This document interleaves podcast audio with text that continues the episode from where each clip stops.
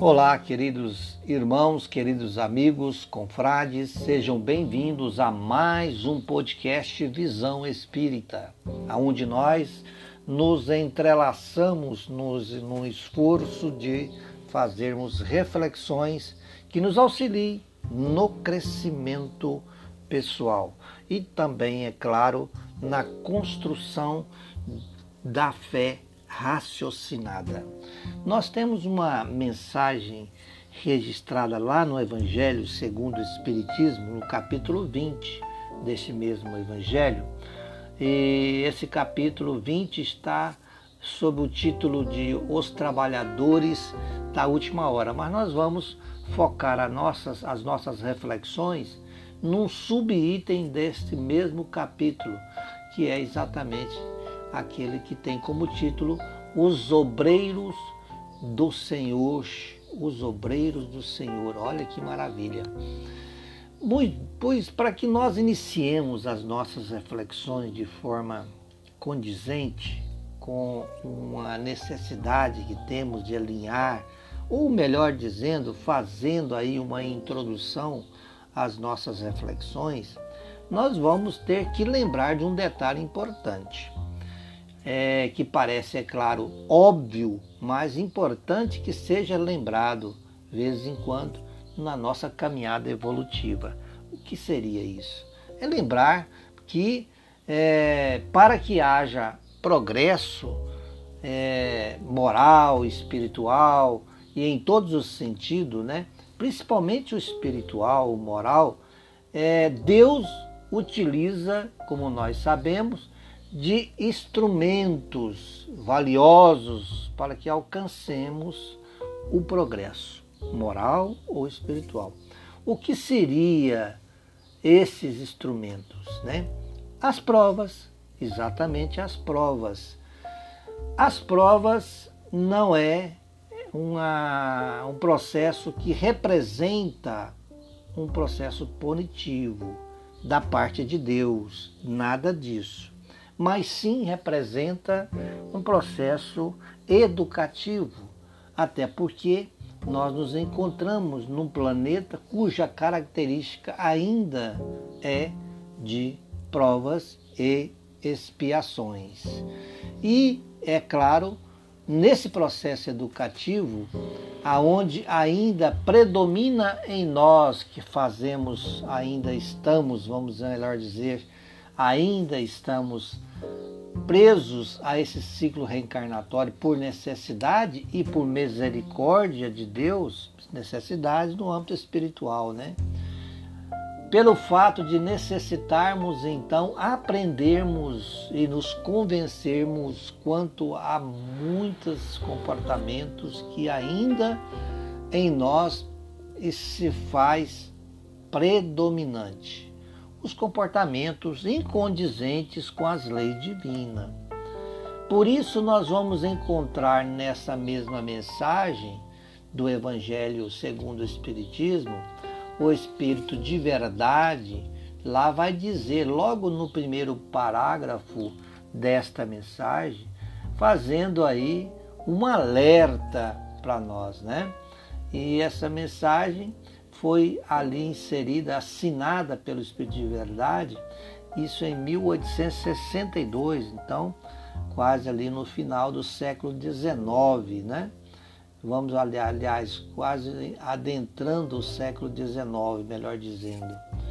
Ele vai dizer no primeiro parágrafo o seguinte: que aproxima-se o tempo em que se cumprirão as coisas anunciadas para a transformação da humanidade. E aí nós voltamos naquela introdução que nós fizemos quanto às ferramentas necessárias para que haja progresso moral, espiritual, é, nesse atual grau evolutivo que nós nos encontramos, de acordo com a característica do planeta. E lá foi colocado, nós lembramos então, que esses instrumentos é justamente as provas que nos dá condições de nos autoeducar, aprendendo, é claro, com os nossos erros, né? com os nossos equívocos e, é claro, em um determinado, determinado momento no processo evolutivo, indo e voltando quantas vezes forem necessárias aqui no planeta Terra, através da lei da reencarnação, nós vamos tomando novas decisões e entendendo que os velhos hábitos estão a nos prejudicar primeiramente, muito mesmo. E nesse processo de aprendizagem, nós vamos entender então o significado da lembrança, do alerta que o Espírito de Verdade faz nessa mensagem. Quando ele disse que aproxima-se o tempo em que se cumprirão as coisas anunciadas para a transformação da humanidade. Ele estava se referindo isso em 1862, se referindo a um processo que já havia iniciado, que é o processo de transição e que naquele instante em que se ocorria a codificação da doutrina espírita, colocando nesse rol de obras de total de cinco obras codificadoras e, coordena e organizadoras das ideias espiritualistas e as quais essas ideias se caracteriza como a doutrina dos espíritos, se referindo a um início de, um, de uma era nova para que o processo de espiritualização se concretizasse. Por isso ele disse: aproxima-se o tempo em que se cumprirão as coisas anunciadas, porque as coisas anunciadas, o que seriam essas coisas anunciadas? As coisas anunciadas é as evidências, como naquela época estava ocorrendo Allan Kardec para que chegasse ao, à codificação da doutrina espírita, ele estava em contato com as experimentações, com as experimentações aonde a comunicabilidade daqueles que ditos mortos, porém mortos segundo o corpo físico apenas, e não em relação ao espírito, estavam se comunicando e trazendo os seus recados, alertas e as suas comprovações de que a morte não existe. Por isso, às vezes, a gente costuma brincar e dizer que o Espiritismo matou a morte. Por isso, então, essa, esse período estava chegando, né? Então ele disse: aproxima-se o tempo que é o momento em que a espiritualização, as portas da morte seria representadas muito mais pela porta da vida. A morte seria a representação da vida, seria então considerada porta da vida. E então, nesse tempo que se aproximava, que era o início do processo, e falando ali estava dos, das consequências da codificação de todo o material de todas as ideias espiritualizantes que estava por vir e ser conhecida. Como assim, em pleno 2023, nós temos um conhecimento e uma bagagem alcançada maior de espiritualização, mas ainda ele continua trazendo para nós, o amigo Espírito de Verdade, a dizer para nós que felizes quando então chegar esse período, né? Felizes serão os que houverem trabalhado no campo do Senhor, como de, com desinteresse e sem outro motivo senão a caridade. O processo iniciou-se, o processo de espiritualização foi dado o pontapé inicial com o próprio Cristo e os seus seguidores de outrora. Assim continuou com a terceira revelação, continua com a terceira revelação, que é a vinda do Espiritismo. Assim, o Consolador prometido por Jesus, chegando, iria dar andamento ao processo de espiritualização da humanidade.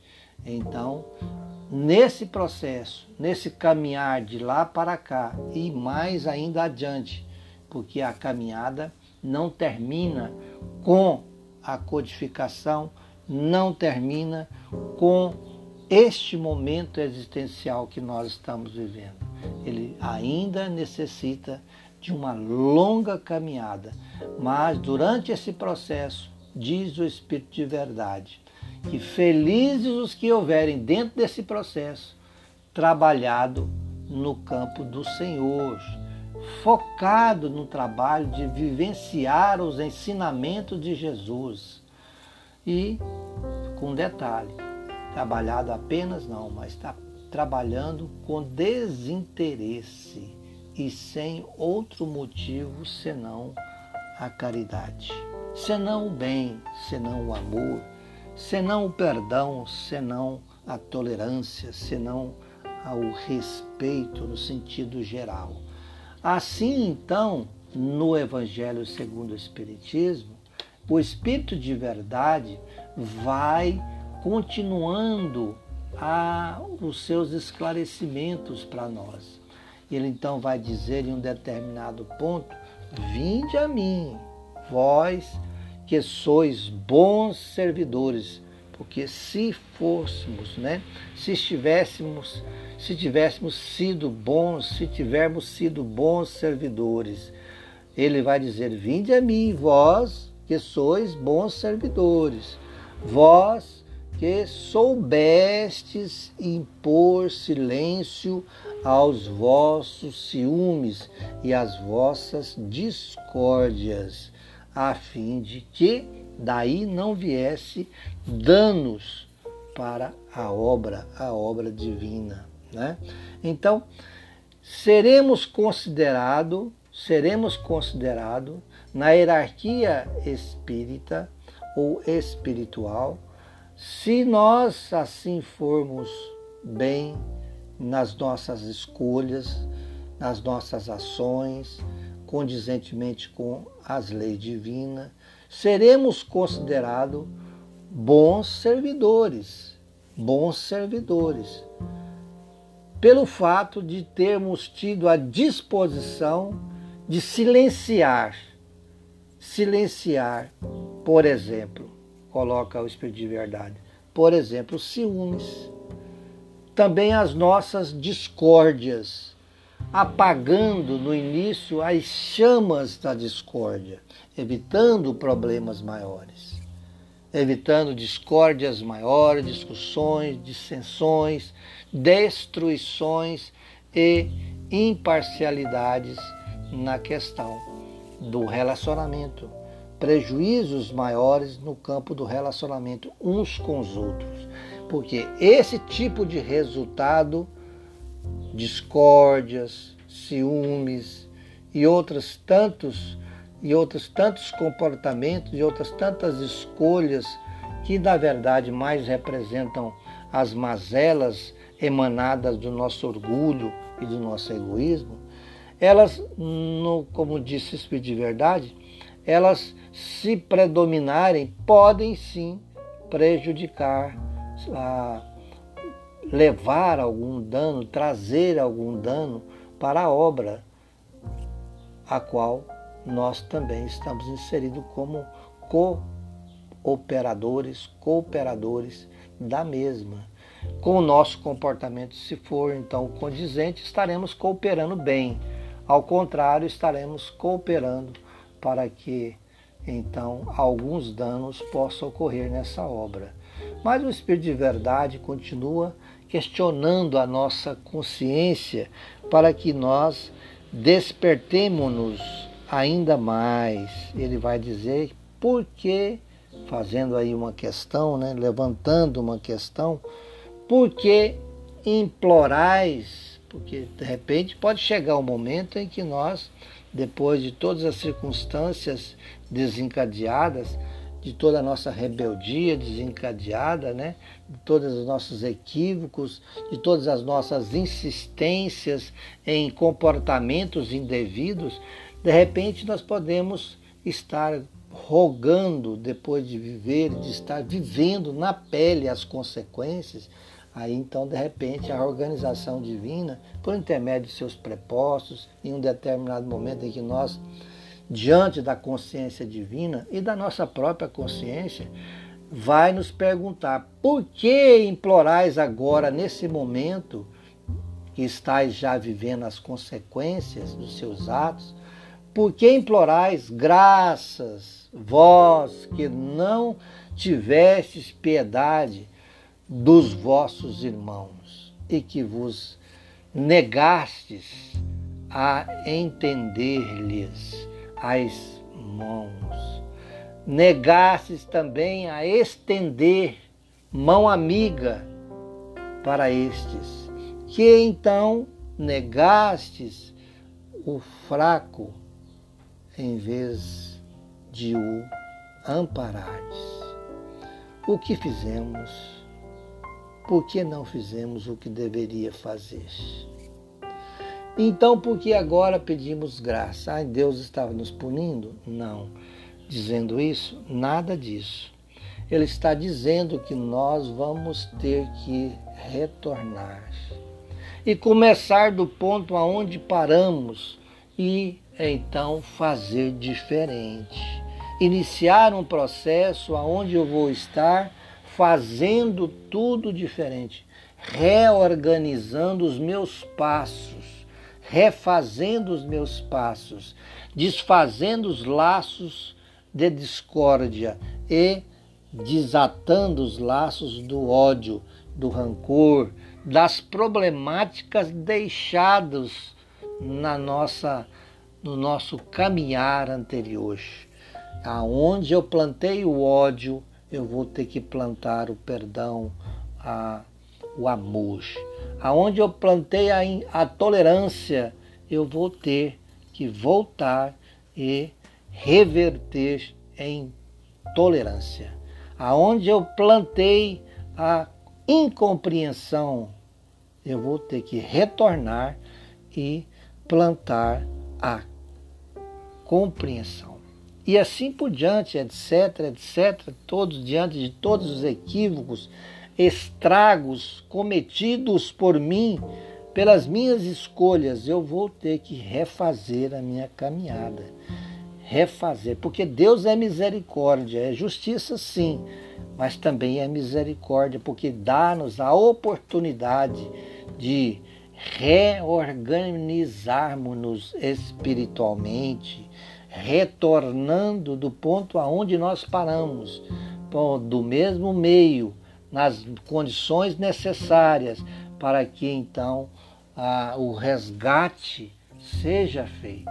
E isso é misericórdia de Deus, não é um processo, lembrando mais uma vez, não é um processo punitivo, nós lembramos mais uma vez. Então, ele continua a nos alertar e dizendo que as recompensas celestes são para os que não tenham buscado as recompensas da terra.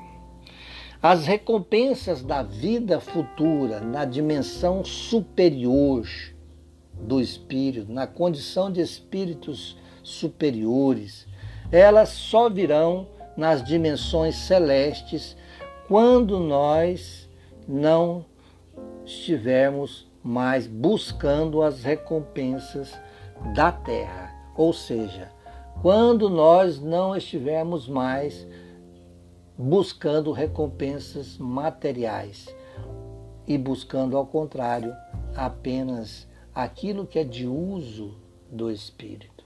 Aquilo que é de uso do espírito, compreendendo que o materialismo destrutivo não mais vai estar fazendo parte de nossa caminhada evolutiva. Mas ele ainda insiste em dizer para nós, o Espírito de verdade, vai dizer para nós que Deus procede exatamente neste momento, numa espécie de censo, fazendo aí um censo dos seus servidores, um levantamento né, dos seus servidores fiéis e já marcou com o seu dedo, ou seja, figurativamente falando aqui, né? Com a sua consciência, com o seu olhar, com a sua organização, já marcou aqueles cujo devotamento é apenas aparente. É, porque tem aqueles cujo devotamento é apenas aparente. Ele não representa o seu devotamento, não representa uma verdade, uma sinceridade, não representa é, uma, um comportamento digno de confiabilidade da parte da organização divina. Então ele vai dizer: Pois é aos que não reclamavam ou não recuavam diante de suas tarefas que ele vai confiar os postos, tarefas, responsabilidades mais difíceis na grande obra da renovação pelo Espiritismo. Então conclui o Espírito Protetor, né, dizendo para nós: arme-se a vossa falange de decisão e coragem. Mãos à obra, o arado está pronto, a terra espera. É preciso que trabalheis, disse ele para nós. Trabalhar o quanto antes, dando sim o que for de melhor de nós. O que há de melhor em nós, vamos dar, dentro das nossas limitações, é claro. Não vamos então nos ater aos exemplos de outros tantos espíritos de escola, grandiosos missionários olhar para eles e dizer: isso é só para eles, essa atitude, essa outra ação é só para estes espíritos evoluídos, não para mim. Mas estamos sendo chamados a fazer a doação do que há de melhor em nós, desprendendo-nos de todas as nossas mazelas para doar o que há de melhor em nós com esse procedimento comportamental, nós vamos angariando condições de galgar um, um, um passo a mais na nossa questão evolutiva. Queridos irmãos, amigos, que Deus os abençoe e que nós possamos ter novas oportunidades de então encontrarmos-nos na realização de mais um podcast Visão Espírita. Até a próxima oportunidade.